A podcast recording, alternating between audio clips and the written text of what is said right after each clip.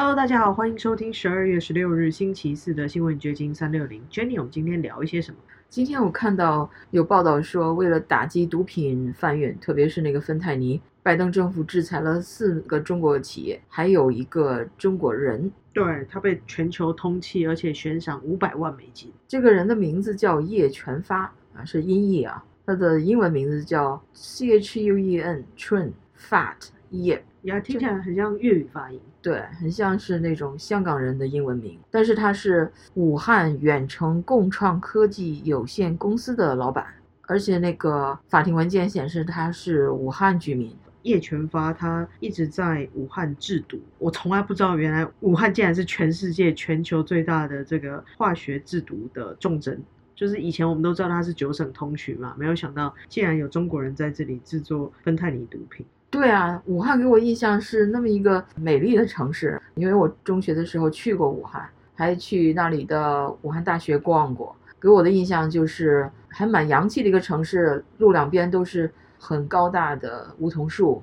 所以还挺浪漫的一个城市。没想到它有这么多猫腻在里面，而且看来这次疫情在那里爆发也不是偶然嘛。的确有点这种感慨哦。我没有去过武汉，然后对武汉的印象就是黄鹤楼，袭人已乘黄鹤去，此地空余黄鹤楼，就是在中国古诗词里面认识的武汉这样子的地方，或者是中华民国推翻满清的时候武昌起义，然后就是武汉三镇。我会对这个城市一直有一个美好的想象，所以当我看到他在这里制毒，而且是在全球贩售的时候，还蛮惊讶。对，拜登政府表示，叶全发是目前全世界已知最大芬太尼系。毒品的生产龙头，以武汉为中心的全球成瘾假药网络，不仅是助长墨西哥、巴西毒枭集团的产品转型的幕后推手。哇，在疫情期间，美国飙升了百分之二十八，年度死亡总数超过十万人的药物成瘾致死，也都与这个东方药王直接相关。这又打破了我们另外一个既定的印象，就好像这些毒贩都来自南美洲，可能墨西哥啊，或者是其他国家，他们是贩毒的重镇，或者是主要的集散地，或者以前我们知道的，就是滇缅边境金三角那里有很多人在制毒，用罂粟提炼。但这个叶全发它是一种新兴的药物，自己用了不同的化学方式，然后提炼出来药剂，然后会让人家成瘾。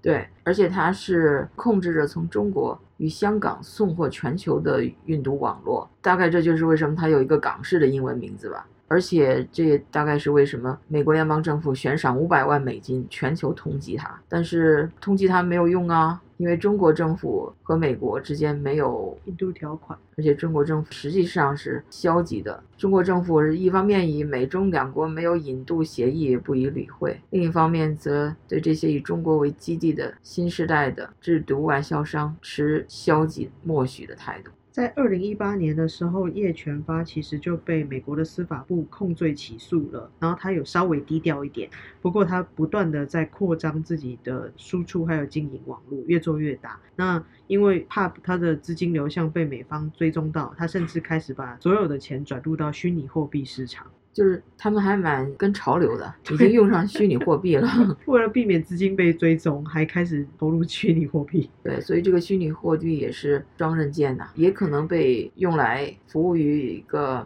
反对集权政府的那么一个工具——金融系统，但是也可能被犯罪分子呃利用来洗钱。不过，中国除了有这个叶全发作为新时代的毒枭之外，还有另外一郑氏父子，他们也在二零一八年的时候，在前总统川普任内就被通缉了。他们也是很大型的贩毒集团，以山东为大本。六十五岁的郑光华，三十八岁的郑福景，也是被美国下了通缉令。这种合成类鸦片的芬太尼呢，是在一定剂量上是合法的止痛药物，但是因为它大量使用之后会变成依赖性的成瘾，所以它是一种处方药，然后也是不能太频繁的使用。但现在这些毒品它就倾销到美国，而且美国人一直都有这种药物依赖的问题。对，我记得那个 Kanye West，那是现在改名了，就是那个黑人歌星。他也说过，这个他的鸦片类毒瘾是怎么患上的？他就是有一次去做减肥手术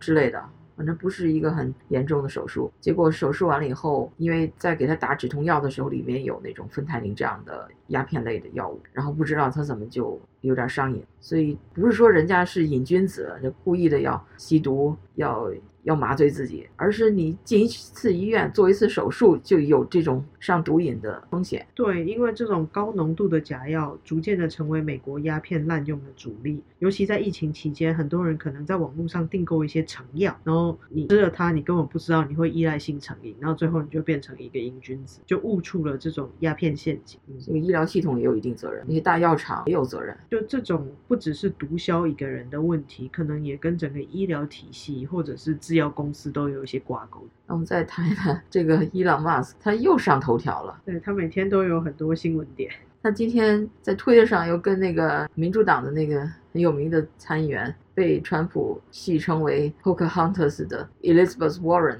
又开始互呛起来了。对，在推特上打起了口水仗。不过这个不是伊朗马斯克招他啊，是这个 Warren，他忽然就在推特上就开始。指责伊朗马斯克，他说：“让我们来改变一下这个不公平的税法吧，这样像 Person of the Year 就是时代年度人物，那就暗指伊朗马斯克。前两天我们还说他上了二零二一年的时代杂志杂志的封面，就像这样的人，will actually pay taxes and stop freeloading of everyone else。像这样的人就应该开始。”赋税，而不是占别人所有人的便宜。这个话听起来貌似有道理啊，因为我们的印象就好像是这些大富豪，包括 Jeff Bezos、Amazon，好像都不不缴税，不缴联邦税。不知道怎么他们就是钻了什么税法的空子，合法避税，结果一分钱都不缴。但实际上，伊隆马斯克今年将要缴七十六亿，对他将要缴七十六亿美元的税，这是历史上一个人一年缴税最多的一个记录了。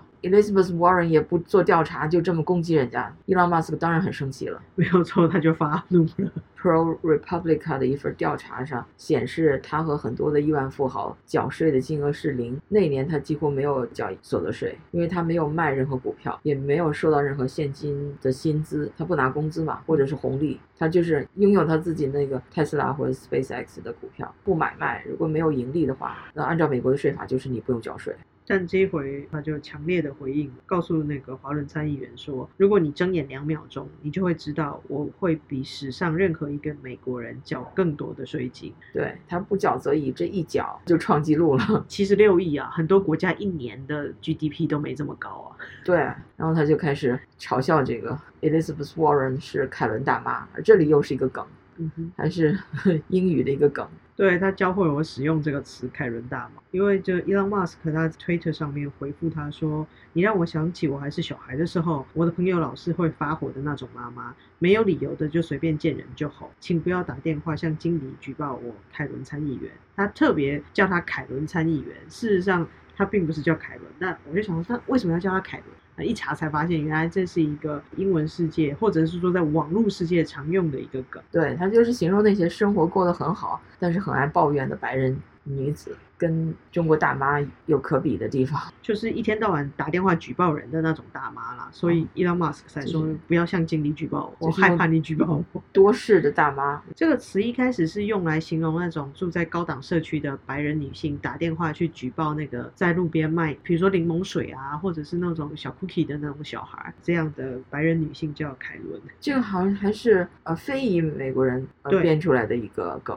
对一个词汇，就是在黑人圈里面流行使用，而且还有个具体的形象，就是这个凯伦大妈有一个形象。他们说这个凯特格林赛，这个她也是个媒体人啊，说她就很像个凯伦大妈，说她的发型被认为是叫你经理出来跟我说话那种发型，其实还蛮形象的，就会觉得嗯，她就是一个高高在上，然后比你一切的那种白人女性。没服务到她心坎上，她就说把你经理叫出来，把你的上司叫出来，就这种人。今天你有一个 risky 的 encounter，很危险的一个采访。出发前我的确有考虑一下会不会有遇到危险，但其实就是一个很平和的社区，他们的小屋群其实再往深走一点就是森林了。我遇到的那户屋主是说他家里来了两只熊，那熊妈妈可能即将要分娩，就在他的屋檐下就做窝了，是在他的地下室还是就是在他屋子的地基那块儿？应该是地基那一块，因为他领着我们去看嘛，你就可以发现，在他们的那个后院侧门推进去就有那个熊留下来的噗噗，